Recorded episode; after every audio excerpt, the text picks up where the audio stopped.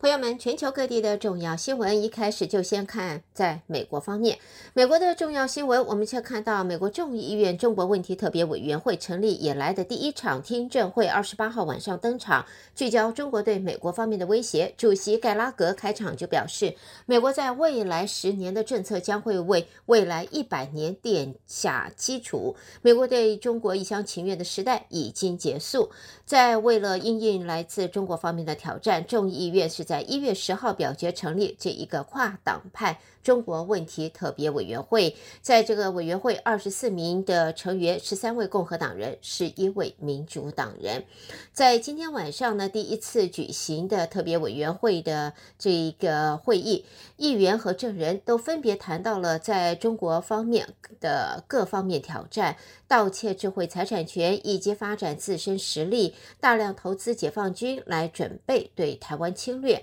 主席盖拉格开场时说：“战略竞争不是其争也君子，是现代的生存之战，是对于自由和愿景的追求。国会虽然分裂，但是必须要在这个问题上团结起来，必须怀抱急迫感来采取行动。”那么，在当前国安顾问麦马斯特作证时，先后也有两名抗议者从听众席站起来，高举“中国不是我们的敌人”和“停止仇恨亚裔”的标语，对委员会针对中国大陆表示不满，也但是遭到就是请他们离场。而美国制造业联盟的主席保罗则说：“美国容许言论自由，因此他们可以表达自己的意见，而中国没有这种空间，还会压制这种声音。”而美国制造业联盟主席保罗，他也表示，在疫情导致供应链的断裂，美国的业界和公共政策都需要重新的思考供应链的健全，在药物、关键矿物、微电子等领域，呃，缺漏补实。而美国需要激烈竞争，更需要保护美国劳工的新战略。好，接下来看到美国众院金融服务委员会在礼拜二推进了一系列和中国大陆相关的制裁提案，其中还包括了指示美国官员，那么支持台湾加入 IMF 国际货币基金组织，表明在美国和中国关系紧张的情况下，共和党控制的众议院对中国的态度是越来越强硬。另外，美国国安顾问沙利文的一位重要助手，两年来担任国安。呃，国际经济事务高级主任的 Harris 即将要离开白宫，华府也在决策层会减少一位对大陆持强硬立场的官员，而美国商务部长雷蒙多则表示，晶片法案。扶植美国半导体制造将会让美国国防部能够确保取得获得补助工厂生产的尖端半导体，这也是确保美国业界能够供应军方现代武器系统所需的先进晶片。在接受访问时，雷蒙多也指出呢，呃，这个规模三五百三十亿美元的晶片法案这个礼拜开始实施。美国商务部官员将会听取国防部长奥斯汀以及国防和情报单位方面的建议。另外，美国商务部官员也在昨天表示，商务部目前正在评估前政府一项政策。根据这项政策呢，部分低于五 G 级别的美国科技还是可以取得呃许可，将商品输入给黑名单当中的中国电信设备大厂华为。负责监督出口管制政策的商务部官员在国会听证会那么做了上述的表示。如果美国撤销出口华为的现有许可证，将会对美国晶片制造商带来重大影响。许多公司已经获得继续向华为出售比较旧世代手机晶片和其他处理器的出口许可。晶片业者先前就说，对这类产品设限不利美国晶片业，会因此失去供国内研发所需的资金收入。好，接下来我们看到，这是美国国务卿布林肯，他在昨天提出了警告：如果中国提供致命武器等援助给俄罗斯来攻打乌克兰，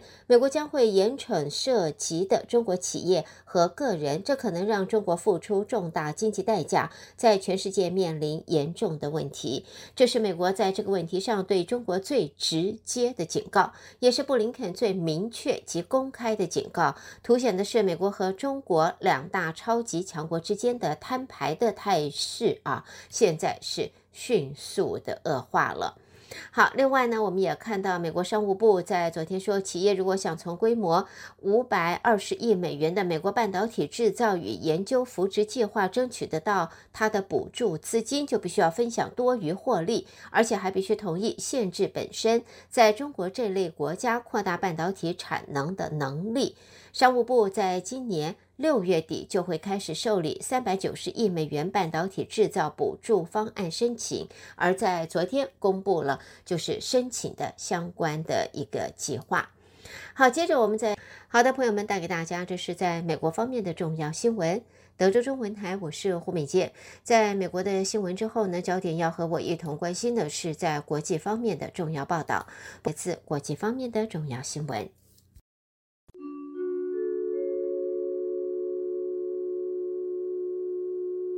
在国际新闻第一个看到呢，欧盟一名官员在昨天说，欧洲议会决定基于安全理由，禁止员工手机下载中国短影音分享软体 TikTok。这也是最近一个采取这种做法的欧洲机构。这项禁令对于能够登入欧洲议会电邮系统和其他网络的私人手机也适用，并且说呢，这项决定可望即将就会公布。欧盟执委会和欧盟理事会上个礼拜已经禁止员工手机下载 TikTok，凸显欧洲方面对中国字节跳动公司拥有的 TikTok 以及中国政府可能借之来搜集用户个资、谋取自身利益，现在是呃日益忧心。在欧盟方面呢，也看到随着即将登场的月球任务次数来到了史上新高，也为了便于执行任务，欧洲太空总署。正在考虑要赋予月球自己的时区。欧洲太空总署在这个礼拜说，全球各大太空机构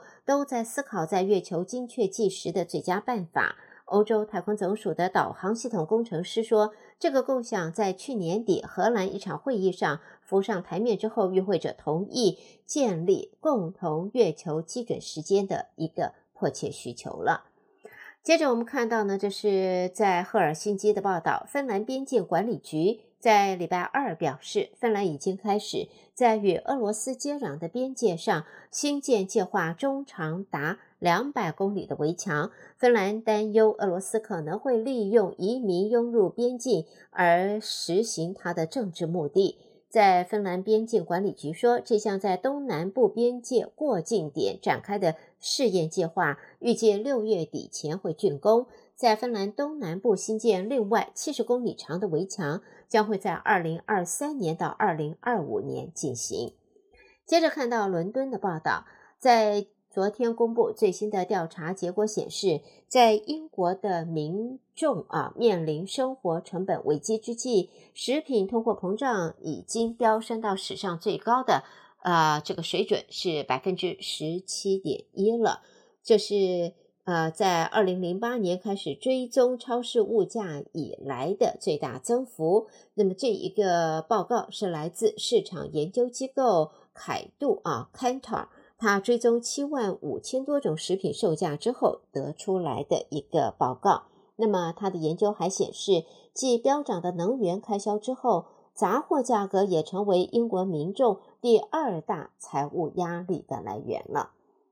接着，我们再看的，这是一场火车相撞的车祸，在希腊，在希腊这个地方呢，三月一号。早上传出两列火车相撞，造成最少十六人死亡，八十五个人受伤。这是一列往返雅典和北部城市的客运列车，与一列从这个城市叫做塞萨诺尼基开往拉里萨的货运列车，那么相撞了，多节车厢呃车厢出轨，最少有三节起火，并且冒出浓烟。现在知道呢，二十五人伤势严重，一共有六十个人受伤，最少已经有十六个人死亡了。至于相撞的原因呢，现在还不清楚。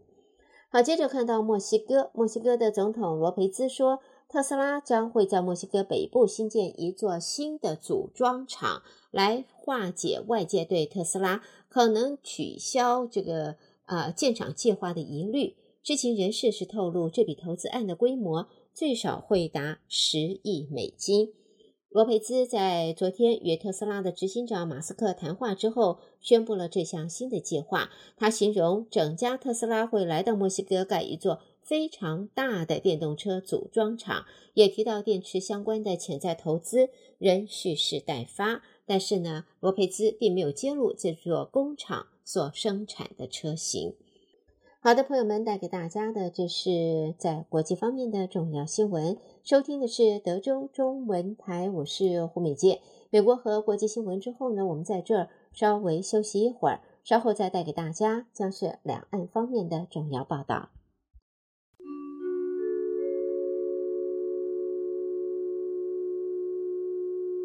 在我们中国方面的新闻，第一个看到跟 TikTok 相关。继美国和加拿大之后，现在欧洲议会也表示要禁止他的员工在手机上下载 TikTok 的这一个呃 App。对此，大陆外交部发言人毛宁就在今天表示，欧洲方面应该停止泛化滥用国家安全概念，打压别国的企业。在欧盟，一名官员在昨天说，欧洲议会决定基于安全理由，欧洲议会将会禁止员工手机中间下载中国大陆智能手机短影音社交应用程式，就是 TikTok。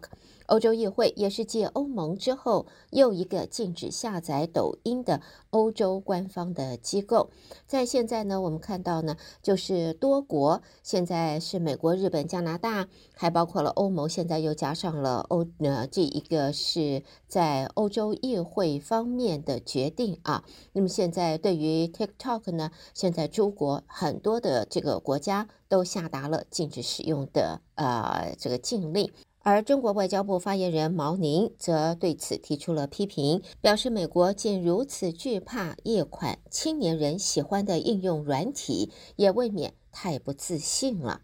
毛宁表示，中国方面是坚决反对美国方面泛化国家安全概念、滥用国家力量、无理地打压别国企业的错误做法，而美国政府应当要切实尊重市场经济和公平竞争的原则，为各国企业在美国的投资经营提供开放、公平、非歧视的环境。不过呢，毛宁的说法也引来了在网民方面的挖苦。指出，中国封杀了包括脸书、Twitter 在内一系列外国社交软件，也让中国对美国的批评显得有双重标准了。接着，我们在下边看到呢，关于在疫情之后，在现在大陆驻多国的使馆近日都相继的公告。由三月一号起，也就是由今天起，允许到中国大陆直飞航班人员可以用抗原检测，也就是快筛，来替代核酸检测，也就是 PCR。根据相关的统计，目前已经有十七个国家公告采用新的规定，都是属于大陆在二月六号起试点恢复出境游的相关国家。接下来，朋友们，我们再来关心的是关于中共二十届的二中全会，现在闭幕了，审议通过党和国家机构改革方案。学者则说呢，在这一方面，在中共方面加强集中党领导是可以预见的。面对国际情势，还有内部环境等等分这些风险，党政一条边，统一领导才能够提高效率。中共二十届二中全会。是在昨天闭幕，审议通过了相关的改革方案。而在先前，媒体也披露，机构改革方案可能涉及国安系统的调整、金融机构管理变革等等，整体是走向为强化党的权力、弱化国务院的角色了。二中全会才闭幕，现在呢，则看到呢，中国今年全国的两会。会在四号起陆续登场，也正好适逢政府的换届。两会中的全国人大会议将会推选国家政府主席、政府总理、部委首长等等，而经济、人口、外交政策的走向以及党政机构改革方案也会是观察的重点。今年是中国政府高层首长及全国人大代表、全国政协委员会的换届年，其中十四届全国政协一次会议先在四号开幕，十四届全国人大一次会议则会是在五号开幕。即将卸任的国务院总理李克强将会在开幕当天进行十年任内最后一次政府工作报告。而这一次的全国政协会议也会选出政协正副主席以及常务委员等人。而换届年的全国两会人事变动一向都是受到外界瞩目的。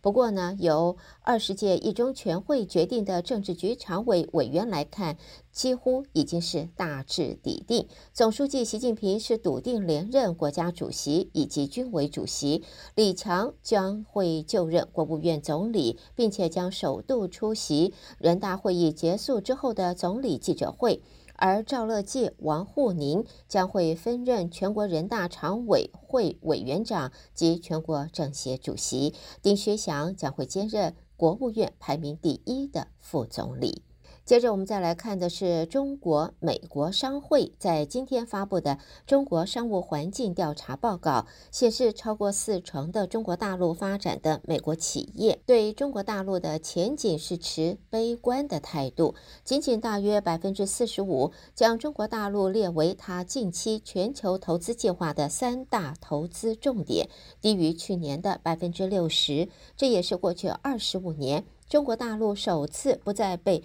中国美国商会大多数的会员公司视为前三大市场。好的，朋友们，带给大家这是来自中国方面的重要新闻。德州中文台，我是胡美健。下边焦点将转到台湾方面，台北新闻主播将接棒为朋友们播报，请和我继续关心。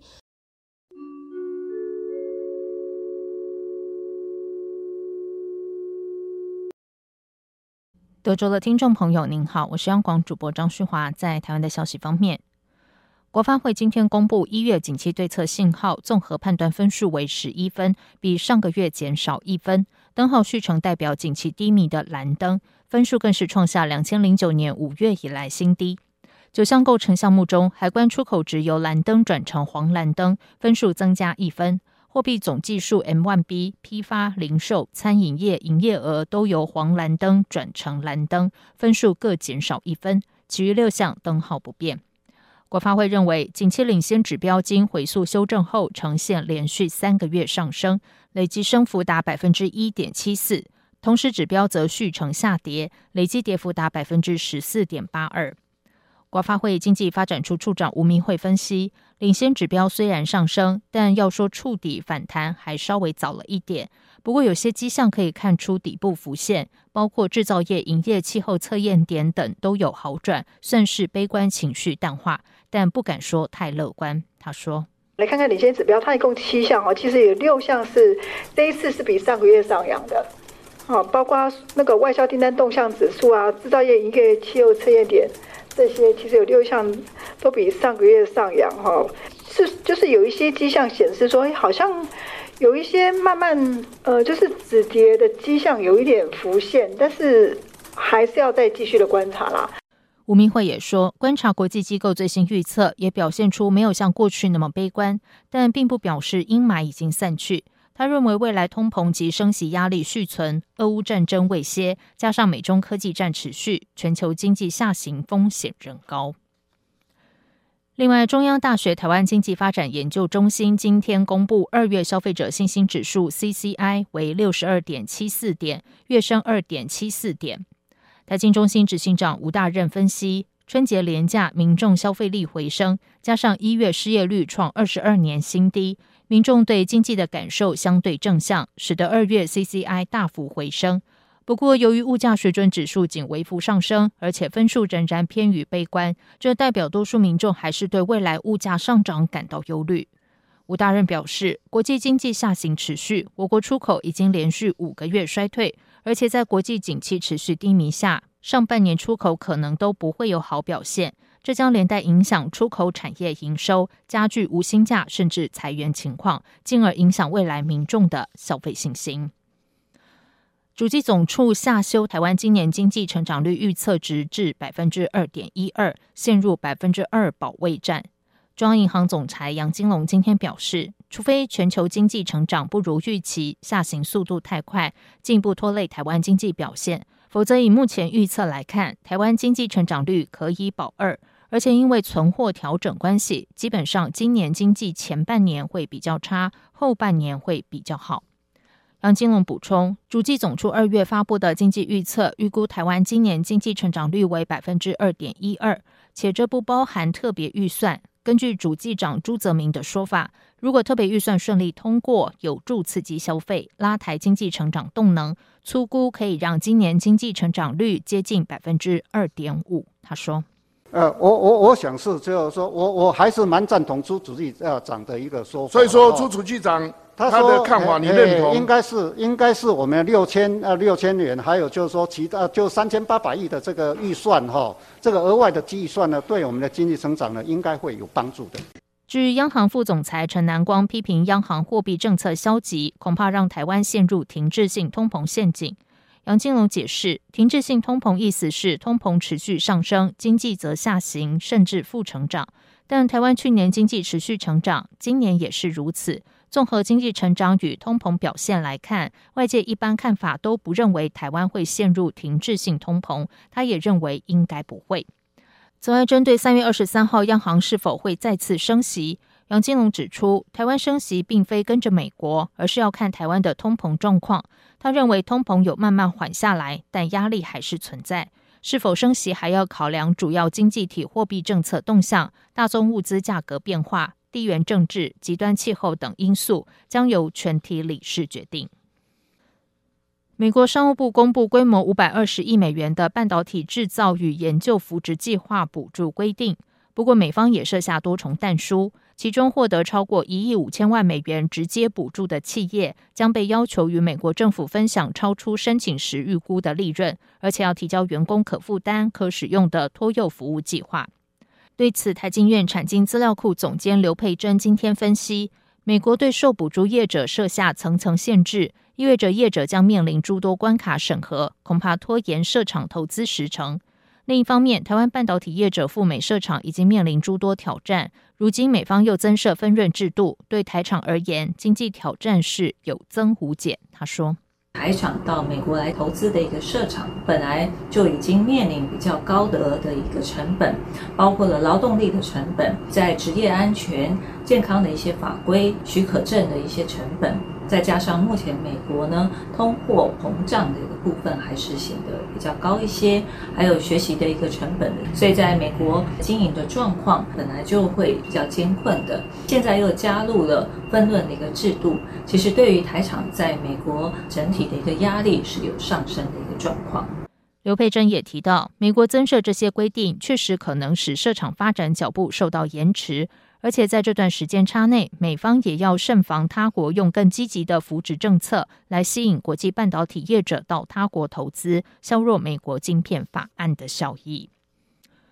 国防部日前预告《全民防卫动员准备法》修正草案，除了引发管制新闻言论自由的疑虑之外，其中提到学校青年动员、十六岁学生造册等做法，也引发家长疑虑。总统府发言人林玉婵今天澄清，强调全动法只适用在实施动员时期的战时，平时并不适用。外界指称此项修法意图动员学生参战，使学生制造武器等，都不是事实。而且国防部及相关部会已经澄清，依法战时国军军工厂武器弹药生产，并非学校防护团的抚琴范围。部分媒体相关报道并非事实。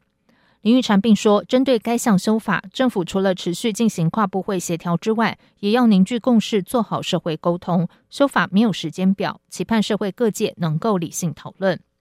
行政院代理发言人罗秉成今天下午表示，全动法修法并没有时间表，现在仍在预告阶段，也就是国防部正在进行向各界征询意见的法制作业中，尚未定案，也还没有报请行政院审查的程度。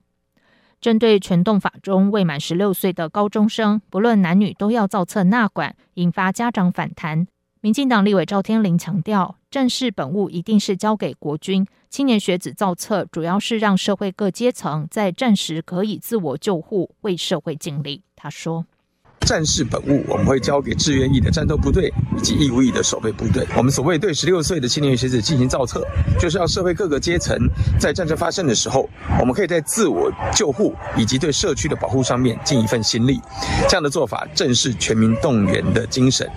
国民党主席朱立伦今天表示，国民党长期坚持强化国防及对话交流，达到避战和平。他说：“而即便是强化国防的部分，我们是要为了改革目前的军事训练，这一点我们支持；对于改善我们后备军人的战力，这一点也是正确的，但却不是今天把未成年的学生们也都准备要动员。”来造册，不分男女，都准备面对这样子一个战争可能造成的危害，这对所有的家长们，对所有的子女们是不能够接受。朱立伦表示，对于影响言论自由以及让家长与未成年子女恐慌的条文，国民党坚定反对，绝对不能让它通过。在体育消息方面，二零二三中华职棒开幕战将于四月一号在台中洲际棒球场开打。由去年台湾大赛组合中信兄弟对决乐天桃园，为全新赛季揭开序幕。联盟于今天正式公布中华职棒三十四年例行赛赛程，宣告热血的棒球季正式回归。二零二三中职例行赛共安排三百场赛事，每队出赛一百二十场，包含六十场主场赛事，球队间相互对战各三十场。三月二十九号中职官办热身赛结束之后。一军开幕战紧接着在四月一号的下午五点零五分，在台中洲际棒球场点燃战火，由中信兄弟迎战乐天桃园。中职表示，二零二三中职例行赛事共安排在全台十座棒球场举行，而下半季赛程将于七月十四号开打。以上就是今天的台湾重点新闻，谢谢收听。